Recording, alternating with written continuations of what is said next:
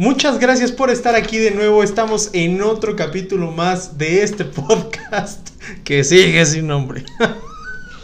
Pues ya como que se le está quedando el que tú le pusiste desafortunadamente porque no nos queda de otra, si no no nos deja subirlo a Spotify. Exacto. ¿Qué se llama? El cabildeo. Me preocupa que le haya costado trabajo, honestamente. Pero bueno. Es así de el cabildeo. El cabildeo. Pero bueno, gracias por estar otro capítulo más aquí, Jorge. ¿Y sabes qué nos hace falta también aparte del nombre? ¿Qué? Otro conductor, no, Ah. este, no, nos hace falta como una canción distinta de intro, ¿no crees? Ah, sí, me gustaría ¿Qué una te- de Luis qué te- Miguel. Perdón, no, no. Adelante. O sea, los- el que se deja ir por la ola de hoy en día de... Obviamente, Luis Miguel es vida. ¿En qué capítulo vas? En el- no, apenas voy en el 3, creo, de la segunda temporada. ¿De cuántos? No, apenas está saliendo. O sea, entonces vas al día, vas al día. No voy al día, no voy al día porque tengo mucho trabajo. No mientas. Cristian. Pero sí, no, es que está muy buena esa serie de Luis Miguel. Pero bueno, no Netflix, podemos. patrocínanos. Y no podemos, aparte, tener canciones de Luis Miguel por derechos de autor. Ah, bueno. ¿Qué te parece si ponemos esto? De introducción. Y de repente Dale. dice- Y de Wow. repente Cristian dice, bienvenidos al cabeleo. Bienvenidos al Cabildeo. ah, se escucha bastante cool. Yo creo que con unos 3-4 segundos que la pongamos no va a haber ningún problema. Ah, ok, no, no nos van a cobrar millones. Lo eh. más seguro es que sí, pero hasta que se haga famoso esto. Ah, bueno, entonces nunca nos van a cobrar. Pero bueno, tenemos muchos temas que tratar con todas y con todos ustedes. Temas de suma importancia e interés. Ya lo hemos agotado en TikTok, lo hemos agotado creo que hasta en LinkedIn. En Facebook, En Facebook. Así que lo vamos a agotar en Spotify también. en Instagram. Como no tenemos otro tema, pues hablamos en Spotify. Exacto. Hay que reciclar también contenido. Vamos a hablar de la línea 12 del metro. Pero no es específicamente la línea 2 del metro, porque pues ahí que vamos a hablar de que si era una línea bonita, no, sino de la responsabilidad patrimonial del Estado en este lamentable accidente. Básicamente, ¿cuánto te tiene que pagar Sheinbaum? ¿No? ¿Cuánto tendría que pagar el Estado por este esta omisión, este descuido terrible, lamentable que costó vidas humanas? Híjole, fue un... Y, y mira que no quiero ponerme un poco escabroso en el tema, pero también Yo estamos sí. hablando... Más adelante tra- traigo un, un punto que es- ni Patti Chapoy lo conoce. ok, eh, porque también eh, no podemos politizar esto, pero justo en época de elecciones les pasó. Les pasó un mes antes, o sea, Sí. un balde de agua fría para Morena le, le cayó, le cayó feo. Ha estado bastante feo, pero bueno, Jorge, ¿qué nos puedes decir sobre la línea 12 del metro? Pues bueno, de la línea 12 del metro no te podría decir mucho porque nunca me subí, pero bueno, eso mejor mío, edítalo. Dios mío. Ahora veo por qué digo que los chistes clasistas afloran aquí. O sea, porque nunca ha usado el metro el señor. Sí, pero la línea 12 nunca la usé. Nunca usaste la línea. Ah, no, creo que sí una vez me subí como dos, o- un transborde como dos o tres. Lo que podría decirte de, de este lamentable accidente, a, a pesar, aparte, perdón, de, de lo que ya todos hemos eh, sabido por las noticias, en la televisión, en redes sociales, etcétera, es de que no solo en este tipo de accidentes, sino en cualquier otro en el que algún, una persona física o moral se ve afectada por una mala administración, por una, un eh, acto u omisión del Estado, el Estado tiene que responder.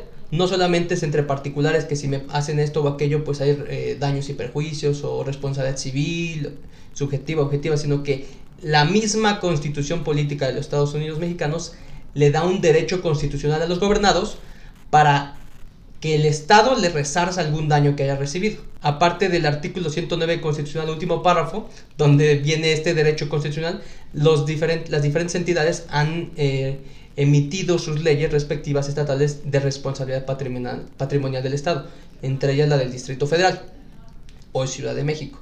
Entonces, esta ley nos dice a qué tendrían derecho las víctimas por esta actividad irregular del Estado. Ok, entonces básicamente la constitución prevé eh, la responsabilidad patrimonial y de ahí a todas las las leyes locales han estado Así es. adoptando este tipo de cosas. A lo mejor sería bueno que les explicaras a, a las personas que nos escuchan y que no sean abogadas o abogados qué es la responsabilidad patrimonial del Estado.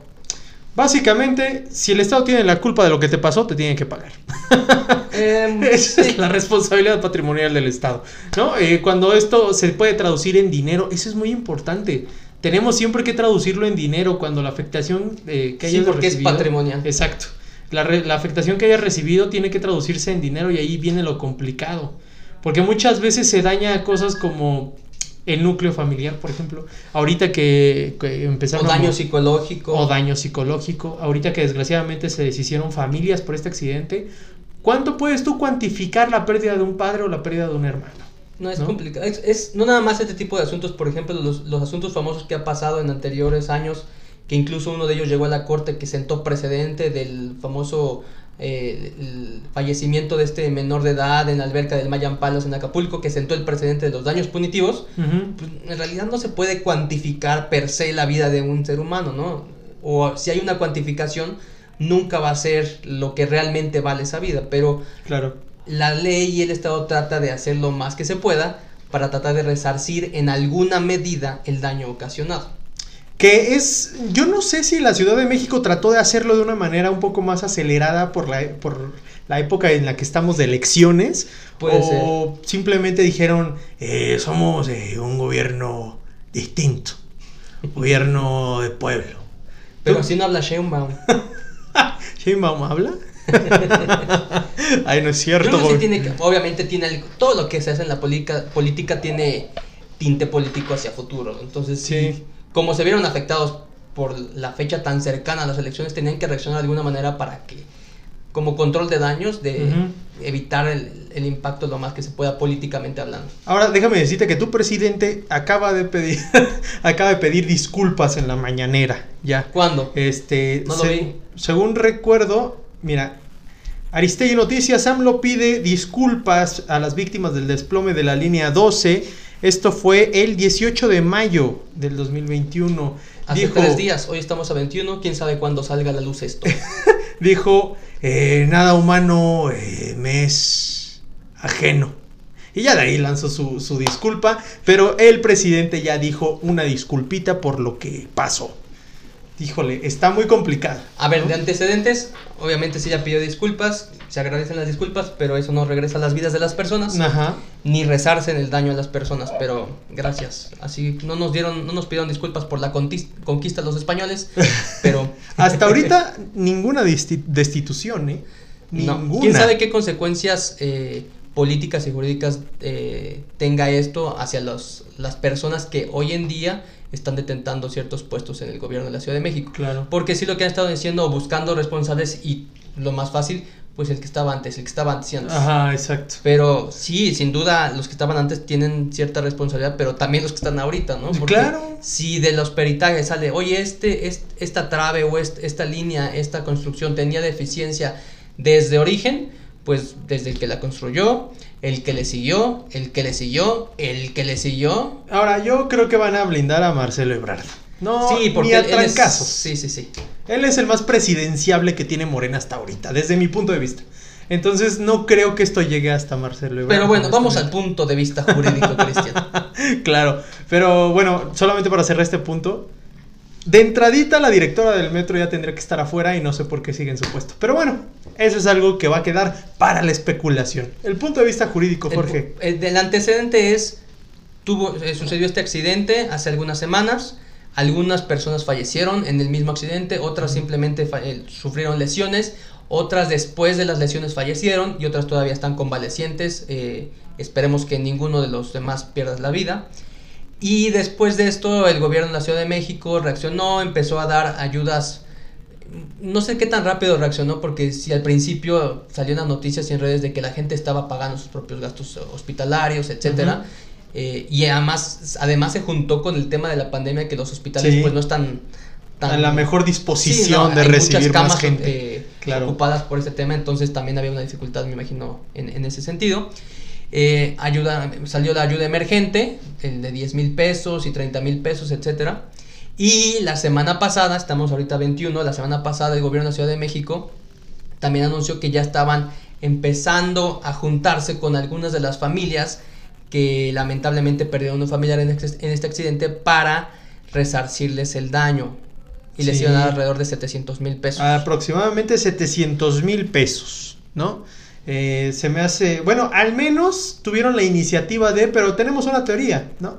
De por qué están dando estos pagos, Pro- probablemente para evitarse las acciones. Eh, Eso es eh, mi- eh, obvio, obvio, obvio. Están, eh, sí, están conscientes de que va una afectación a, las, a estas familias, pero ¿por qué están dando esta cantidad? No es una cantidad despreciable, 700 mil pesos no es poco, pero tampoco es lo que debería ser. Exacto. Más adelante vamos a ver lo que sea la ley, qué conceptos eh, debería incluir este resarcimiento de daño, pero tratan de alguna una medida ayudar, pero no es lo suficiente.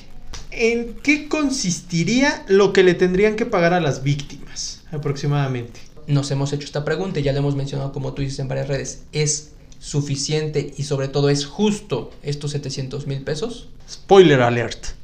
No.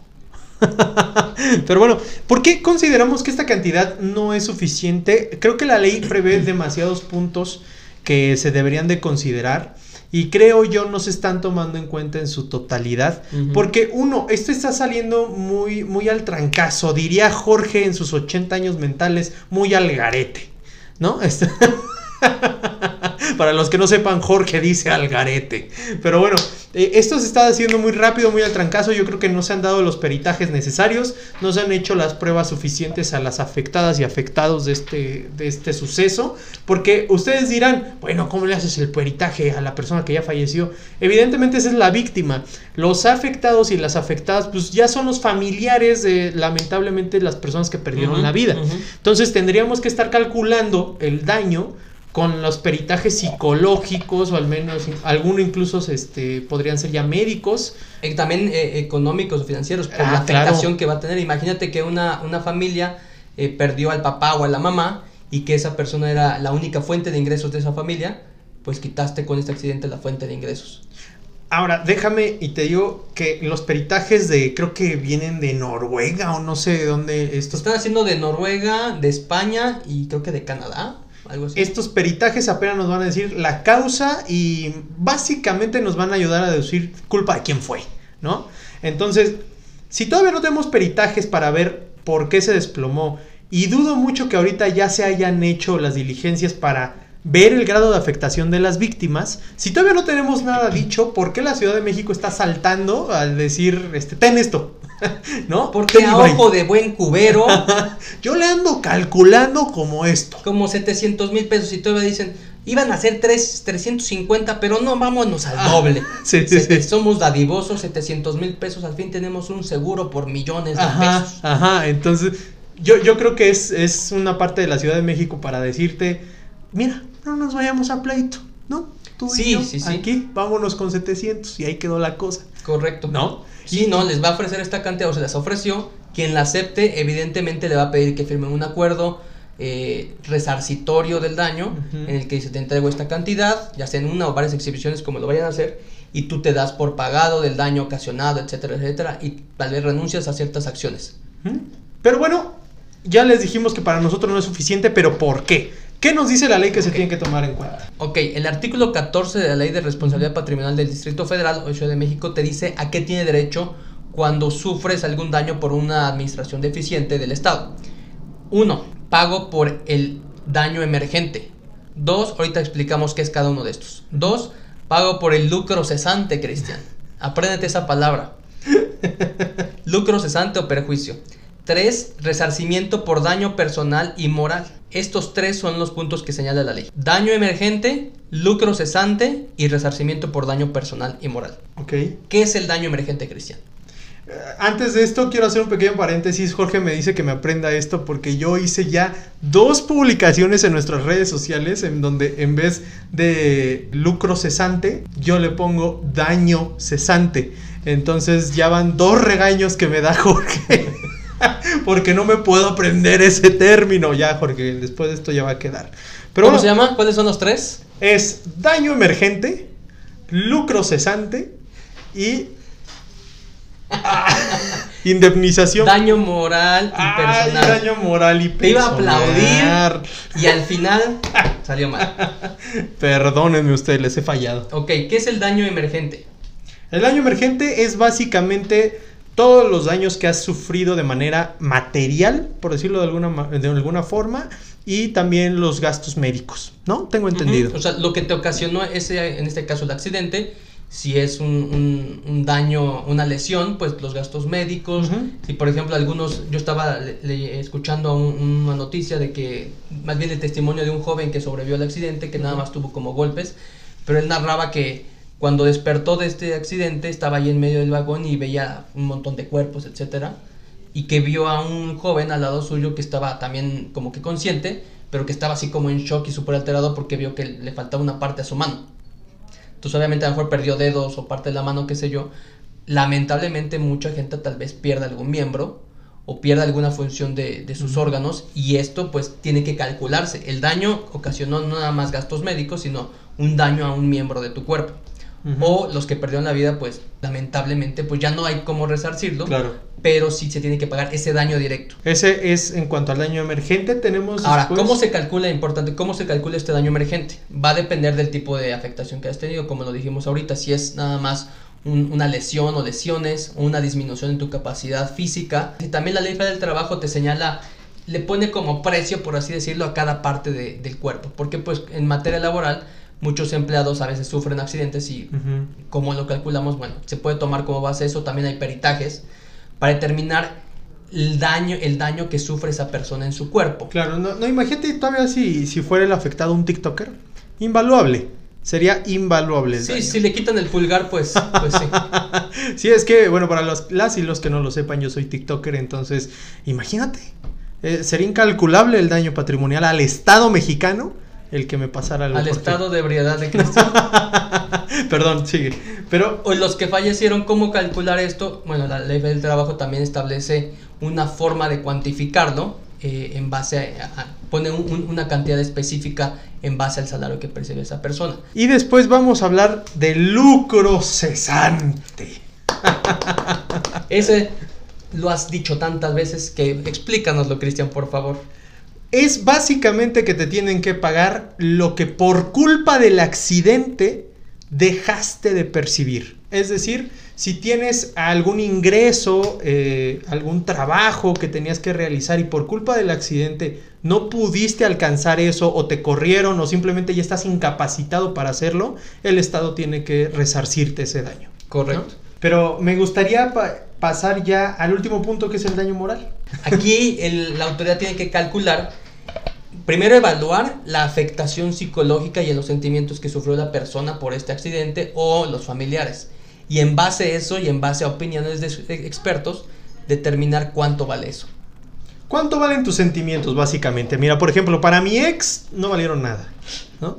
Pero para el Estado tiene que valer algo. Sí, no, y, y lamentablemente varias personas tal vez resulten, necesiten tratamiento psicológico después de esto, ¿no? Sobre todo los Claro. que nada más tuvieron accidentes y se van a recuperar, la rehabilitación, etcétera, pero va, tal vez van a necesitar tratamiento psicológico, porque imagínate nada más la escena cuando despiertas ahí como la de este joven y ver ahí un montón de cuerpos, o sea, de ser algo traumante. Hablando de tragedias, Jorge, hablando de tragedias nacionales, indignación mexicana, ¿qué crees que pasó esta ¿Qué semana, pasó? Jorge?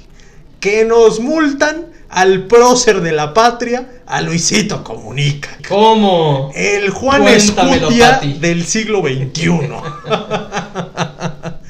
Ay, yo- Sí, sí, me- enteré algo de eso en, en las noticias, eh, mientras estaba checando las noticias, hasta en Twitter salió que multan a. Luisito Comunica como si fuera la Casa Blanca de Peña Nieto. Ajá, andas. Si ustedes buscan en, en- en Google, Luisito Comunica, les va a aparecer. Todos los periódicos del país le dieron seguimiento a la multa de Luisito Comunica. Y no sabes cuánto me estuvieron pidiendo en redes sociales que dijéramos si era o no legal lo que le hicieron al prócer de la patria, Luisillo el Pillo. Di la verdad, Cristian, nadie en redes sociales te preguntó. No, en serio, sí, en TikTok. Todos me mandaron mensaje en TikTok y en Instagram para decirles si era. Magazo, Magazo, ¿es Sí. legal esto? Ah, ok. Ujú, ujú. Yo ya vi también el video hace ratito que, que estábamos preparándonos, vi el video de que subió, etcétera, creo que a Instagram algo así. Ajá, eran Instagram Stories. Obviamente, pues no estuvimos allí, nuestra opinión puede ser, es más bien es limitada porque no tenemos todo el contexto, simplemente podemos dar nuestra opinión respecto a lo que dice la ley y de lo que se, se ve en el video, lo que él narra, ¿no? Claro, no, mientas, Jorge. Nuestra opinión es todopoderosa. Estuvimos ahí, damos fe y legalidad de los hechos. Es que trabajamos de taxistas en el aeropuerto por las tardes. Esto del podcast no deja tanto. Pero. Pero bueno, eh, antecedentes, para quien no lo sepa, que lo dudo mucho. Eh, le pusieron una multa a Luisito Comunica porque estaba grabando, estaba haciendo un live, qué sé yo, ahí en, o quién sabe, pero estaba utilizando su celular Ajá. ahí en el área donde salen las maletas Ajá. del aeropuerto de la Ciudad de México y un guardia de seguridad se acerca y le dice no puedes hacerlo y hasta le dice sé quién eres, que no sé qué. Terminan multándolo, diciendo que va a ser 18 mil pesos, lo llevan a un cuartito de al lado, sí, sí, sí. al, al temido cuartito de las aduanas. Ahí, donde las arañas hacen su nide. Lo llevan a ese cuartito con, con, con un, un guardia de seguridad y lo retienen ahí durante hora y media al parecer, ¿no? Para darle su ticket de multa. Ah, sí, porque literal es ticket, ¿eh? O sea, el Lo que- paga el, y ahí acaba, ¿no? el que él exhibe es un papelucho ahí blanco. que- Ok, vamos desmenuzando. Sí, me parece perfecto. Bienvenidos al Desmenuce con Jorge García. Ya tiene segunda opción para nombre. Esta es la sección del desmenuce. Esta es la sección del algarete. Bueno, primero, ¿qué tipo de sanción es esta? Es una sanción administrativa. Ujú. ¿Por qué? El artículo 192 de la ley aduanera, que es una ley federal, establece cuándo son infracciones. Dice, comete, infracción, comete las infracciones relacionadas con la seguridad o integridad de las instalaciones aduaneras y te da tres fracciones. La que nos interesa es la primera. Dice, a quien utilice en las áreas expresamente señaladas por las autoridades aduaneras como restringidas aparatos de telefonía celular y cualquier otro medio de comunicación. Te dice, si hay un área restringida, no puedes utilizar telefonía celular ni algún otro medio de comunicación. Si lo haces, cometes una infracción. Claro. Entonces es una infracción meramente administrativa. No es penal, no cometió ningún delito, sino simplemente una infracción administrativa, ¿de acuerdo? Sí. ah. Esto Eh, se eh, convirtió en un monólogo. Es importante establecer por qué es una sanción administrativa. Recordemos que hay diferentes tipos de sanciones que prevén diferentes tipos de leyes. En este caso, digamos que es nada más una multa lo más que puedes llegar. En su caso, y y ya te estoy hablando de casos muy extremos, un arresto administrativo como de 30 horas, 36 horas, ¿no? Pero, Pero ya no deja de ser una sanción administrativa. administrativa que no pasa al ámbito penal. Así es. Es decir, no. Es como cuando tienes muy alta la, la música en la fiesta y está prohibido Ajá. en ese municipio, ahí, etcétera, por el bando municipal, te ponen sanción administrativa. Que todo se traduce en simplemente pagar multas. Básicamente es eso. Y en los casos más extremos, como dices, eh, Algún parte- arresto, administrativo, como en el caso del torito. El alcoholímetro, exactamente, Exacto. es una sanción administrativa. Ok, entonces, ¿cómo debería proceder la autoridad cuando, cuando te va a infraccionar administrativamente o te va a poner una sanción administrativa? Pues te tiene que decir qué es lo que estás violentando, qué ley, etcétera.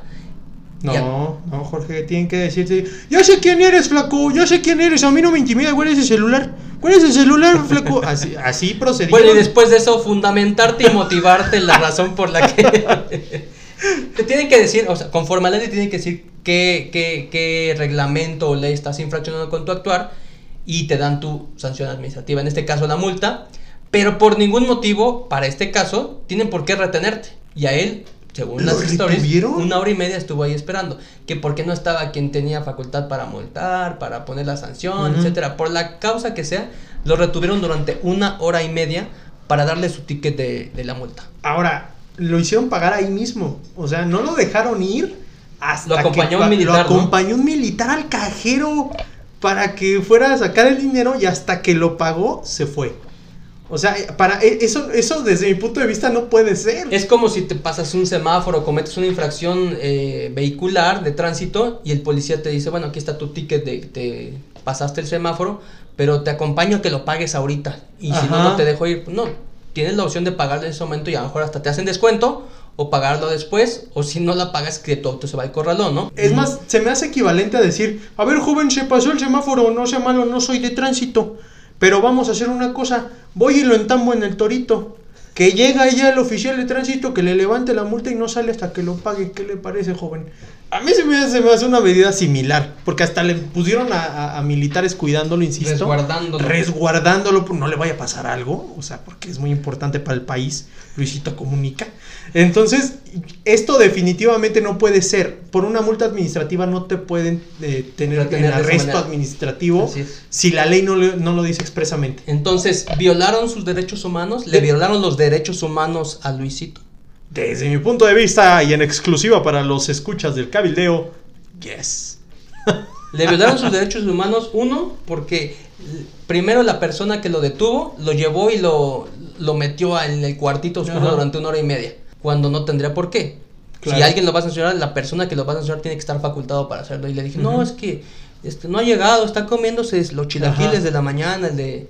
El, el- el que, El encargado. El encargado, el que tiene el poder de la firma. No, no, no, Entonces, espéranos aquí una hora y media, ¿no? Una cuestión diferente es cuando vas al aeropuerto y te checan la maleta y pasas al cuartito para la entrevista. Para Esa es si- otra cosa, ese es- ajá. ese es el acto de investigación de que tiene facultad de la autoridad. Ahora, el arresto administrativo es en sí mismo una sanción. Si la ley establece que la sanción es dinero, es decir, tienes que Eso es muy importante, así es. El 193 te dice que serán únicamente multas en- eh, económicas. económicas. No te pueden retener porque ese es en sí mismo una, una, una sanción y es una sanción no prevista en la ley. Entonces, están violando tu seguridad jurídica, tu libertad de tránsito, están violando tu libertad, están violando tu derecho humano a... Incluso yo creo, tal vez, o sea, si ya, está, ya estamos hablando de que te están reteniendo, ya te están, digamos, imponiendo una sanción antes de tiempo, tal vez incluso tu derecho de audiencia. Están reteniendo sin justificación alguna. Privación ilegal de la libertad. Así es. Definitivamente. Entonces yo creo que procedieron de una manera incorrecta con el prócer de la patria, Luisito Comunica, próximo presidente de México. ¿No? Eh, tiene una popularidad gigante. Ahora, un punto yo te dije desde el principio del podcast que te traía un bombazo. Que Ah, ni sí, Patty lo tenía. Sí, a ver. Respecto a este, este tema del pago de las indemnizaciones a los, a los afectados por el accidente de la línea 12 del metro. Esto es mera especulación, opinión. No, quiere decir se que lo sea tomen cierto. en serio. no quiere decir que sea 100% especulación. cierto. Ok, antecedentes, como le había dicho. La Ciudad de México ya está juntando con los familiares, con algunos de ellos, para pagarles esta indemnización de casi 700 mil pesos. Les va a hacer firmar algún convenio en el que se den por pagados. Quien está tomando la delantera es el comisionado ejecutivo de atención a víctimas de la Ciudad de México. Este licenciado eh, hace algún, algunos meses, un año, año y medio para atrás, dos años, fue muy sonado en redes sociales porque él antes tenía, no siempre se ha dedicado a la administración pública, antes trabajaba en un despacho muy famoso de abogados. Él El es que, abogado. el que- el que está pagando ahorita a las El que está negociando todos estos temas y está atendiéndose. Él ya era conocido. Por Él un ya era tema. conocido, antes trabajaba en un despacho de abogados. Ah, ok, ok. De este despacho de abogados a él lo despidieron por discriminación. Ah, e- él fue víctima de Él fue discriminación. víctima de discriminación por orientación sexual. Ah, Entonces, eh, ¿y derivado de este despido, él demandó este despacho. Fue muy sonado, lo subía a sus redes sociales, miren, voy a esta es la demanda, vamos en este estado, aquí viene la sentencia de primera instancia, luego la segunda instancia, y era algo novedoso que hasta llegó a la corte, porque por un lado era la vía civil y por otro lado era la vía administrativa con la CONAPRED, Ok, y fue algo muy importante que llegó a la corte, y le- al final le dieron la razón. ok. Durante todo este procedimiento civil que era por daño moral y discriminación, obviamente él reclamaba ciertas prestaciones y siempre en estas etapas de juicio hay una, una etapa de conciliación y en cualquier momento puede llegar a un arreglo. No estoy diciendo que así sea, pero existe la posibilidad de que el- este despacho demandado le haya dicho, oye, vamos a arreglar el asunto, llegamos a un convenio, te pagamos X cantidad y termina el asunto. Eh, Entonces me está diciendo que tal vez estos, este despacho que lo despidió por su orientación sexual, tal vez especulamos que haya tratado de llegar a un arreglo porque sí fue muy sonado este asunto. Sí. ¿no? Y él se fue hasta las últimas último. instancias, hasta lo último, lo más grande que pudo. Si a ti tú estuvieras demandando a una persona por la razón que sea y Ah, te dice, vamos a arreglarlo, te ofrezco tanto, y dices, no, no, no, no lo quiero arreglar, ¿por qué no lo aceptarías? Pues yo para que, por, por un principio de justicia, algo, algo por ahí lo haría yo. Por un lado sí, pero por otro, pues obviamente, muy probablemente no le hayan ofrecido lo que él consideraba justo. Ok. En la sentencia de segunda instancia condenaron al pago de, redobles, Cristian, 10 millones de pesos. Ala. a que este despacho le tenía que pagar a él 10 millones de pesos para resarcirle el daño por eh, discriminación, por el daño moral que le causaron. Ok. Ahora, ¿por qué tiene importancia esto? Porque ahora esta misma persona está tomando la delantera para este tipo de negociaciones de asuntos para pagarle a las familias. Es decir, está del otro lado de la, de la Ah, barandilla diciéndole, oye, te voy a dar 700 mil pesos para resarcirte el daño. Firmamos este convenio. Ah, ok. ¿Es justo 700 mil pesos? Cuando él fue afectado, ¿no? Él tal vez no quiso llegar a una negociación porque se le hacía poco y se fue hasta las últimas instancias. Así es. Ahora que él ya trae hueso acá en el gobierno de la Ciudad de México, él es el primero en salir y decir, acepta 700 mil y no te vayas a juicio. Así ¿No? es. Entonces estamos viendo ahí que, pues depende. Como que de- es medio contradictorio, por lo menos. A mí me llamó mucho la atención. Pero es especulación. Todo- sí, No lo sabemos. No sé, a lo mejor nunca le ofrecieron nada. O, o tal vez, no sé, no, no le estaba ofreciendo esto a los demás. No sé. Ustedes no lo escucharon de nosotros. Pero es un dato curioso. Es un dato curioso para contarlo en bodas, comuniones, bautizos, 15 años, ¿no? Hay un tema de conversación sabroso, pero oye, O en este, redes sociales. este chisme está, está bueno. ¿Cómo puedes jugar dos bandos dependiendo de quién te pague, no? Pero bueno, amigas y amigos, en verdad ha sido un verdadero gusto y un verdadero placer. Otro episodio de este podcast. Gracias por su tiempo, gracias por escucharnos. Jorge, ¿algo más que agregar? No, simplemente muchas gracias por aguantar a Cristian durante media hora. Efectivamente, con algo tengo que justificar mi salario. Millones me paga Jorge, millones. bueno, yo soy Cristian Guerrero. Yo soy Jorge García. Nos vemos en la siguiente. Bye. Bye.